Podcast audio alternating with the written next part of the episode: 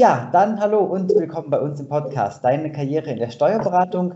Wir sprechen heute über ein ja, sehr spannendes Thema, wie ich finde. Ähm, und zwar sprechen wir heute über das Thema Arbeitsfeld Steuerberaterin, Lehrerin im Nebenjob. Und dazu haben wir eine junge Dame bei uns im Podcast eingeladen. Ich bin sehr froh, dass sie heute die Zeit findet, im zweiten Anlauf mit uns zu sprechen. Der erste Anlauf, da hat uns die Technik leider einen kleinen Schnitt durch, Schritt, Schnitt durch die Rechnung gemacht. So. Ähm, ja, hallo bei uns im Podcast, Frau Barosch. Hallo, Herr Wickert. Ja, ähm, am Anfang, unsere Hörerinnen und Hörer kennen das schon so ein bisschen, ähm, ist es immer so ganz ähm, spannend, wenn sich unsere Gäste einmal ein bisschen selbst vorstellen. Dafür haben wir unsere ähm, Starbucks-Frage ins Leben gerufen. Das heißt, wenn wir beide uns nicht kennen würden, ich würde Sie am Montagmorgen bei Starbucks in der Kaffeeschlange treffen und würde Sie fragen, Frau Barosch, was machen Sie denn eigentlich beruflich? Was würden Sie mir darauf antworten? Ja, also ich würde tatsächlich ganz klar sagen, ich bin Steuerberaterin. Ähm, und als Steuerberaterin habe ich das Vergnügen, sowohl unsere Mandanten als auch unsere Mitarbeiter ein bisschen durch den Dschungel des Steuerrechts zu leiten. Und das mache ich mit großem Vergnügen und Elan jeden Tag und habe da eigentlich so auch ein bisschen meine Berufung mitgefunden. Genau. Ja, sehr schön. Das hört sich doch schon toll an. Ähm, jetzt sprechen wir heute ähm, über ja, ein sehr spezielles Thema, also Arbeitsfeld Steuerberaterin ähm, und dann Nebenjob Lehrerin. Warum sind denn da Sie heute unsere perfekte Gesprächspartnerin? Ja, ich hatte eine gewisse Zeit lang das Vergnügen, an der Berufsschule ähm, im Bereich der Ausbildung für Steuerfachangestellte nebenberuflich als Lehrerin tätig zu werden und habe das ein paar Jahre gemacht. Genau, und ähm, mhm. scheine mich dann dafür qualifiziert zu haben, hier heute diesen Podcast mit Ihnen machen zu dürfen. Ganz genau, ja. Super. Dann würde ich sagen, ähm, gehen wir doch mal direkt rein in das Thema.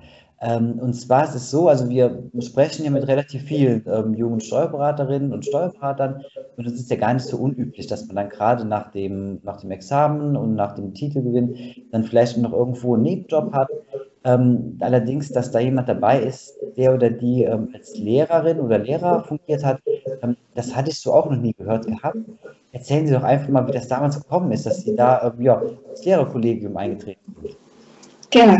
Ich habe diesen Job tatsächlich geerbt von meinem damaligen Chef. Der hat das vor mir gemacht eine Zeit lang, hatte dann selber aber auch für sich beschlossen, dass er die Zeit dafür einfach nicht mehr findet und hat dann schweren Herzens auch ähm, diesen, diese Nebentätigkeit aufgegeben ich war zu der damaligen Zeit mitten im, im Examen für den Steuerberater, habe also meine Prüfung gerade gemacht, beziehungsweise kurz bevor ich dann angefangen habe, als Lehrerin noch mitzuarbeiten, waren dann die schriftlichen Prüfungen und nachdem ich das absolviert hatte, habe ich gedacht, ja, warum denn eigentlich nicht? Ne? Das kann mich selber auch nur bereichern. Ich habe schon immer viel im Rahmen der Ausbildung gemacht und gerne gemacht. Und dann war das für mich einfach so eine, so eine ganz passende Ergänzung zu meinem täglichen Leben und gleichzeitig eine Abwechslung. Und so kam das. Und mein Chef selber hatte das gemacht, ähm, weil wir als Steuerkanzlei, da wo ich damals gearbeitet habe, schon immer ein enges Verhältnis zur Berufsschule auch gepflegt haben, weil eben auch unsere eigenen Azubis dort tätig waren bzw. gelernt haben. Und dann konnten wir uns auf diesem Weg einfach auch mit einbringen und mit die Geschicke für unsere für unsere eigenen ähm, zukünftigen Steuerfachangestellte leiten und da ein bisschen Einfluss nehmen. Und das haben wir dann auch gerne wahrgenommen. Ja, wirklich sehr spannend. Also es ist ja ein, ähm, ein ganz neues Feld, muss man sagen, an der Stelle, wenn man ähm, als Steuerkanzlei sich so in so einem ähm, Rahmen halt eben einfach bewegt. Ähm, wie genau sah denn die Tätigkeit aus? Ähm, vielleicht können Sie da ein bisschen erzählen, also welche Inhalte haben Sie da vermittelt, wie viele Stunden hatten Sie gemacht, welche Klassen hatten Sie gemacht? Haben Sie auch Klassenarbeiten geschrieben zum Beispiel? Also ganz plakative Fragen. Vielleicht können Sie ein mhm. bisschen äh, einfach mal aus dem Nähkästchen plaudern. Ja, tatsächlich durfte ich das volle Programm machen. Ne? Also wir haben uns zum Anfang darauf geeinigt, welchen Teil wir überhaupt übernehmen von der Ausbildung. Ne? Ähm, da wurde sehr stark ähm, auf uns auch darauf eingegangen, was wir überhaupt ähm, auch machen wollen. Ne? Da konnten wir also mitgestalten, welchen Teilbereich wir übernehmen wollen. In der Berufsschule ist es natürlich tatsächlich so, dass die Stunden festgelegt sind, wie viele Stunden darf auf welches Fach verbracht werden. Und ähm, da gibt es auch immer wieder das Problem, dass vorgesehene ähm, PC-Kenntnisstunden da sind. Aber es ist ja nun mal so in unserer Branche, dass, dass die angewendeten Systeme sehr vielfältig sind, sodass es da auch schwer wird, verschiedenen ähm, Auszubildenden aus verschiedenen Kanzleien gerecht zu werden. Mhm. Und dann hatten wir uns mit dem damaligen Verantwortlichen darauf geeinigt, dass wir eben keine Dativ-Schulung oder ähnliches machen, weil eben nicht alle Kanzleien mit Dativ arbeiten oder anderen Softwareanbietern und ähm, durften dann tatsächlich Inhalte vermitteln und haben uns dort mit der Umsatzsteuer auseinandergesetzt. Das war für uns ein sehr wichtiges Thema aus der Praxis und ähm, kommt unserer Meinung auch tatsächlich immer ein bisschen zu kurz in der Ausbildung. Und dann durften wir da einfach mal ein bisschen Mehrwert bieten, indem wir wirklich intensiv Umsatzsteuer machen durften. Mhm. Mhm. Wirklich spannend. Genau. Und ähm, das ging wirklich dazu, dass ich den Unterricht vorbereitet habe, natürlich, den eigenständig gestaltet habe. Ähm, zwei Wochenstunden pro Woche hatte ich, wobei das immer mit einem wechselnden Kurs stattfand. Also ich habe jeden, jede Jahrgangsstufe dann abwechselnd einmal in die eine Woche die eine Jahrgangsstufe und in der anderen Woche die andere Jahrgangsstufe unterrichtet. Ähm, genau, dann waren es insgesamt für mich zwei Wochenstunden, aber für die jeweiligen äh, Auszubildenden dann immer alle zwei Wochen, dass sie mich gesehen haben. Mhm. Ähm, ich habe die Inhalte vermittelt und ich habe sie tatsächlich dann auch abgeprüft in Form von Arbeiten. Ne? Ähm, dazu ist zu merken, ich habe natürlich keine pädagogische Ausbildung oder ähnliches genossen. Ich habe das tatsächlich aus meinen eigenen Erfahrungswerten gemacht. Ich habe selber Abitur gemacht. Ich habe selber ein, ein Studium genießen können und habe da einfach darauf zurückgegriffen und durfte tun und machen, solange sich natürlich auch niemand beschwert. Ja, also ich musste mich genauso an Regeln halten, ansonsten hätte es natürlich sofort die Quittung gegeben von den Schülern. Das ist natürlich auch klar. Und ansonsten hatte ich auch regelmäßige Gespräche und Möglichkeiten, Fragen loszuwerden, mir Tipps zu holen von den anderen Kollegen. Ja. ja wirklich interessant, weil das ja ähm, so ein Thema ist. Also jeder war mal in der Schule gewesen, aber dann halt wirklich vor der Klasse zu stehen, ist ja, glaube ich, schon mal was ganz anderes dann. Ähm, jetzt haben Sie eben schon gesagt, das wäre jetzt meine nächste Frage dann gewesen. Ähm, wenn Sie jetzt, ähm, weiß nicht, den Unterricht halt vorbereiten, äh, machen Sie das spontan oder machen, bereiten Sie das halt wirklich vor? Ähm, jetzt hatten Sie auch schon gesagt, Sie hatten ja gar keine pädagogische oder didaktische Ausbildung genossen. Wie haben Sie denn da angefangen? Also haben Sie einfach sich, weiß ich nicht, Lehrbuch, ähm, Seite 15 und Aufgabe 1 oder haben Sie sich da wirklich halt dann da zu Hause hingesetzt, sich Gedanken drum gemacht? Wie lief das ab damals bei Ihnen? Nein, ich habe mich da tatsächlich sehr an mein Studium angenähert und weniger ähm, an die übliche Herangehensweise in Berufsschulen. Also das heißt, ich habe weniger mit dem Lehrbuch gearbeitet. Ich habe viel aus der Praxis mitgebracht. Ich habe also anhand von echten Praxisbeispielen gearbeitet, die mir die Woche über begegnet sind. Und ich gedacht habe, oh, das passt ja gut zu meinem Thema. Mhm. Das nehme ich doch gleich mal mit.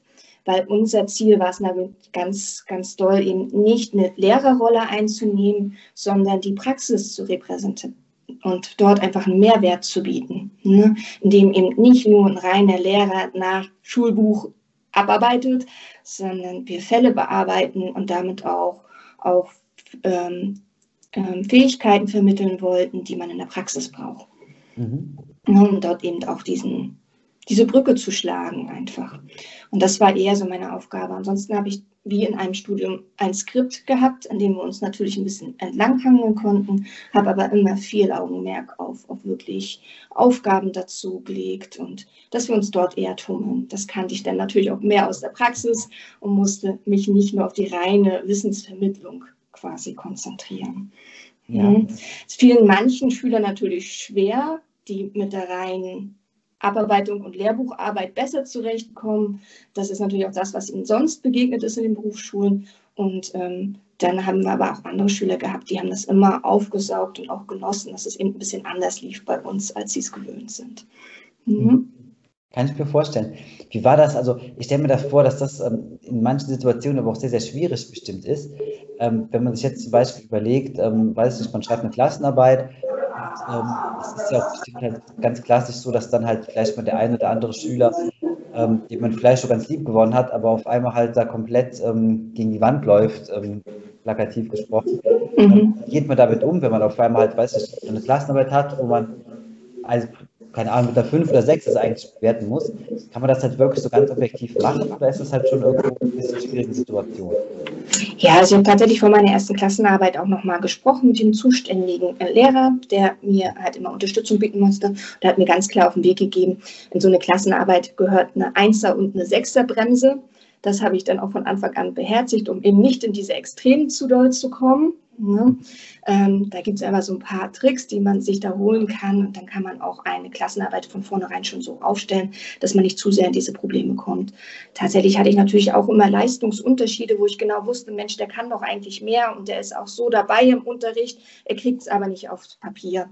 Und mhm. da muss ich ehrlich sagen, da bin ich auch sehr praxisnah rangegangen, habe einmal gesagt, okay, das hast du jetzt ein bisschen vermasselt. Ich habe das gesehen, ich habe aber auch gesehen, dass du was anderes leisten kannst. Jetzt machst halt eine Zuarbeit, wenn du das möchtest, also einen zusätzlichen Vortrag oder, oder solche Themen. Damit habe ich mir einfach beholfen, weil ich habe mein äh, das eben als nicht so gesehen, dass ich da irgendwie jemanden in die Pfanne hauen wollte. Auch ich wollte auch auf keinen Fall irgendjemanden Notendurchschnitt versauen, weil ich ja auch immer wusste, ich bin jetzt nicht die klassische Lehrerin. Ne? Ich habe das einfach immer in, in, in, Kommunikation gemacht mit den Schülern und damit bin ich die, die Jahre eigentlich gut gefahren, sodass ich wirklich keine riesen Notendiskussion hatte, Gott sei Dank. Mhm. Ne? Weil das wissen natürlich auch einige und, und ich habe tatsächlich auch mal eine Selbstbewertung durchgeführt, ne, dass ich einfach mal die Schüler bewertet habe, okay, wie findet ihr da meinen Unterricht? Das hat auch zu, zu vielen Anregungen geführt und finde ich auch zu einem gewissen Vertrauensverhältnis, was natürlich sonst sehr schwer zu erreichen ist, wenn man nur zwei Stunden alle zwei Wochen die Schüler sieht. Ich kenne die natürlich auch ansatzweise nicht so gut wie andere Lehrer dann dort, die sie täglich im Unterricht haben. Ne? Und deswegen habe ich immer versucht, in kürzester Zeit das Beste auch für die Schüler rauszuholen. Ich habe da meinen Auftrag als strengen Lehrer oder ähnliches überhaupt nicht gesehen. Ne? Für mich war das ein Miteinander und ich wollte wirklich, dass sie was lernen, dass sie was mitnehmen für die Praxis. Und so habe ich da meinen Auftrag verstanden und gelebt. Ne? Mhm. Auch wirklich interessant. Ähm, wie ist das, was mich da interessieren würde? Es, das gibt es ja jetzt im sehr, sehr extremen Fall, zum Beispiel bei Kinderärzten ja sehr oft, ähm, wo man dann sagt, ähm, die sind auf der Arbeit, müssen dann halt kranke Kinder versorgen und gehen nach Hause, aber können die Probleme halt irgendwie nicht ähm, auf der Arbeit lassen. Ich kann mir vorstellen, wenn man, das ist natürlich jetzt ähm, ein bisschen zurückgestuft, das Ganze, aber wenn man jetzt vielleicht auch mal einen Schüler hat, der ja vielleicht auch irgendwie so das Ausbildungsziel zu verfehlen droht, ähm, hatten Sie so eine Situation auch mal und wie sind Sie dann damit umgegangen? Nein, Gott sei Dank hatte ich nicht ähm, so viel damit zu tun, was den Schüler ähm, so außerschulisch beschäftigt. Mhm. Ne? Dafür fühle ich mich auch überhaupt nicht ausgebildet. Ne? Mhm. Und dann dadurch, dass ich aber wirklich ja nur alle zwei Wochen zwei Stunden da war, war für meinen Unterricht das Vertrauensverhältnis ausreichend. Aber darüber hinaus ähm, habe ich da jetzt auch, bin ich weder als Streitschlichter ähm, aufgetreten, noch habe irgendwie Konfrontation mit diesen Themen gehabt, die halt einfach auch einen sehr großen Teil der Arbeit als Lehrer ausmacht natürlich, mhm. aber nicht, wenn man eben nur kurze Zeit die Schüler im Unterricht hat. Okay. Was ich natürlich hatte, waren die notorischen zu spät Komma und ähnliches. Also solche Themen haben mich natürlich auch getroffen, aber auch damit habe ich mich bemüht, sehr entspannt umzugehen. Und mhm. lustig wurde es dann nur am Ende, als wir dann doch mal ein gemeinsames Frühstück gemacht haben und genau der zu spät Komma für die Kaffeeversorgung zuständig war. Oh, okay. Das war so das erste Mal, wo ich gedacht habe, okay, das war jetzt vielleicht nicht so die gute Wahl. ja, das sind dann Lernprozesse. Genau, genau. Ne? Ja, nicht spannend. Ähm, was auch, glaube ich, ein spannendes Thema ist, ähm, wenn wir jetzt mal so ein bisschen von den Schülern weggehen ähm, und eher ins Kollegium denken. Ähm, man hört ja sehr, sehr oft, dass gerade so Lehrerkollegien ähm, ja auch gar nicht immer so einfach sind, ähm, weil das ja auch oftmals recht spezielle Menschen sind. Und jetzt äh, stelle ich mir vor, jetzt kommen Sie da als externe Fachfrau rein, wie gesagt, ohne pädagogischen Hintergrund. Ähm, wie war das damals bei Ihnen? Ist das Ihnen relativ leicht gefallen? Wurden Sie da nett aufgenommen oder war das vielleicht sogar eher ein bisschen schwierig manchmal? Nein, also mit den meisten Kollegen hatte ich ja tatsächlich gar nicht so viele Berührungspunkte. Ich hatte eben den Direktor als direkten Ansprechpartner und den Leiter für den Fachbereich mit dem ich ähm, öfter mal ähm, Dinge ausgetauscht habe, von denen ich natürlich die, die Abstimmarbeiten hatte und, und, und. Aber ähm, ich war jetzt nicht mit dem, mit dem ganzen Kollegium irgendwie mal im Gespräch oder, oder im Lehrerzimmer zusammen oder so. Soweit war ich da ja gar nicht im, im täglichen Ablauf involviert und hatte auch sonst keine, keinen Abstimmungsbedarf oder ähnliches. Ähm, mit denen, mit denen ich Kontakt hatte, kann ich nur sagen, die haben, das, das beruhte so auf Gegenseitigkeit und war von beiden Seiten auch so gewollt, dass es da auch nie irgendwie Probleme gab. Und es war immer ein herzliches Miteinander und, und da kann ich das überhaupt nicht unterschreiben. Also was man den Lehrern sonst so ansagt. Und ich glaube, auch uns Steuerberatern sagt man nicht nach, dass wir ein einfaches Volk sind. Von daher, wir kamen da immer gut zurecht. Und es war einfach, die, die Basis war nun mal von dieser Abmachung, dass beide Seiten es wollten und den Nutzen erkannt haben. Okay, super. Aber dann hat es ja auch sehr gut funktioniert und war auch dann halt wohl eine sehr, sehr gute Grundlage und Basis gewesen, damit das gut funktionieren kann. Genau. Ja, ähm, was war denn, wenn man jetzt so zurückblickt an die Zeit damals, ähm, da hat ja immer alles so zwei, also jede Medaille sagt man, er hat ja zwei Seiten. Ähm, was waren denn so um, auf der einen Seite so die, die ganz großen Vorteile und Annehmlichkeiten, wo Sie heute noch zurückblicken und sagen, das war wirklich toll damals an der Zeit? Ja, für mich war das persönlich eine Riesenbereicherung. Wie Sie anfangs schon gesagt haben, mal vor einer Klasse stehen ist was ganz anderes, als selber in der Klasse zu sitzen, ähm, die fachlichen Themen aufzubereiten, ähm, diese immer wieder Herstellung von Bereichen in der Praxis, die ich leben konnte. Wir hatten auch teilweise in den Klassen unsere eigenen Auszubildenden sitzen. Das fand ich auch eine absolute Bereicherung für uns als Büro dass wir dort so mitmachen konnten. Ich habe auch ähm, nie vergessen, wie eine unserer Auszubildenden dann nachträglich ein Studium angefangen hat und gesagt hat, Mensch, Maria, du hast mich richtig toll darauf vorbereitet, weil wir bei dir halt schon nach dem Schema, wie es im Studium verlangt ist, gelernt haben. Und ähm, sie hat mir dann im Nachgang nochmal gedankt. Das war für mich auch so ein persönliches Highlight dann, dass ich doch einiges auch richtig gemacht habe. Und dann war es für mich tatsächlich auch fachlich gesehen der Einstieg in die Spezialisierung auf Umsatzsteuer. Ne, mhm. Ich konnte mich komplett mit den Grundlagen nochmal beschäftigen, habe das zu der Zeit auch sehr ausführlich gemacht, dann habe das wirklich angenommen und konnte mich dann in der Praxis weiter spezialisieren in dem Bereich. Mhm. Dafür war die Zeit ja mehr als sinnvoll genutzt dann auch. Ja, das auf jeden Fall hat, wenn man noch selbst so seinen eigenen Weg dann auch wirklich fachlich schon mitnehmen kann, ähm, das auf jeden Fall. Und wenn wir jetzt auch mal die andere Seite der Medaille angucken, ähm, das Ganze hat natürlich ähm, bestimmt auch irgendwo, ich sag mal, eine besondere Herausforderung oder vielleicht sogar Nachteile mit sich mitgebracht. Ähm, was würden Sie denn da so zurückblickend nennen?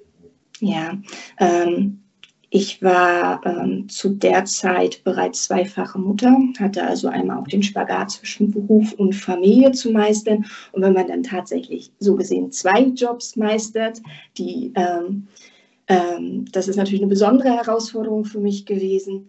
Ähm, zusätzlich arbeite ich als Steuerberaterin sehr fristgebunden. Wir haben mhm. Hochzeiten, wo wir viele Sachen erledigen müssen, wo Fristen auslaufen.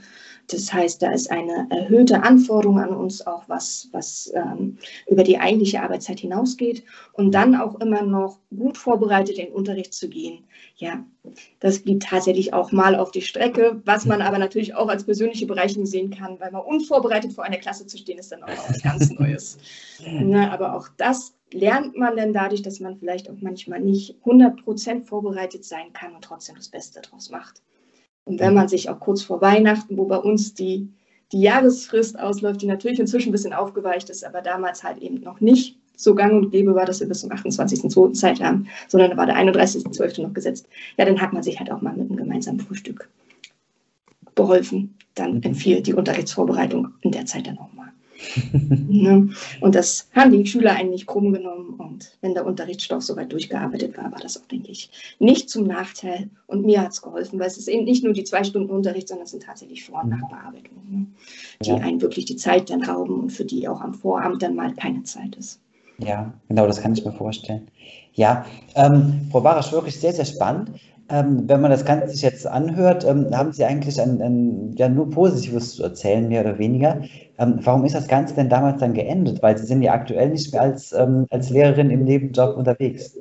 Genau, ich bin umgezogen. Ne, also ganz einfache Erklärung, mit meinem Umzug war das jetzt dann einfach gar nicht mehr möglich, weil ich bin von Baden-Württemberg zurück in meine Heimat nach Rostock gezogen und die Entfernung ist einfach zu lang, das schaffen wir auch digital nicht so richtig, zumal der Unterricht ja auch noch gar nicht so digital ist, wie er vielleicht manchmal sein sollte, gerade jetzt zu dieser Zeit. Und ähm, dann war einfach das Ende gegeben. Es war für mich dann insoweit auch so, dass ich das ja schon ein paar Jahre machen durfte. Ich durfte auch durch alle drei Berufsjahre einmal durch. Und dann war das für mich dann soweit auch in Ordnung. Und jetzt ähm, halte ich mich eher zurück mit einem weiteren Engagement, weil inzwischen sind es drei Kinder zu Hause und oh, okay. äh, noch der Job als Steuerberaterin. Das reicht jetzt auch erstmal wieder. Ja, das kann ich mir vorstellen. Okay. Ja, Frau Borasch, Ähm, wirklich ein, ein, sehr, sehr spannendes und, ähm, und schönes Gespräch, glaube ich, ähm, mit ja, Eindrücken, die man aus der Steuerberatung eigentlich so nicht bekommt. Ähm, von daher also an der Stelle schon mal vielen, vielen Dank dafür. Ähm, ja, ich wünsche Ihnen natürlich weiterhin alles Gute für Ihren Lebensweg, für Ihre Familie mit drei Kindern, wie wir gehört haben. Ja, und natürlich weiterhin alles Gute und ja, viel Gesundheit. Vielen Dank, das wünsche ich Ihnen auch. Dankeschön.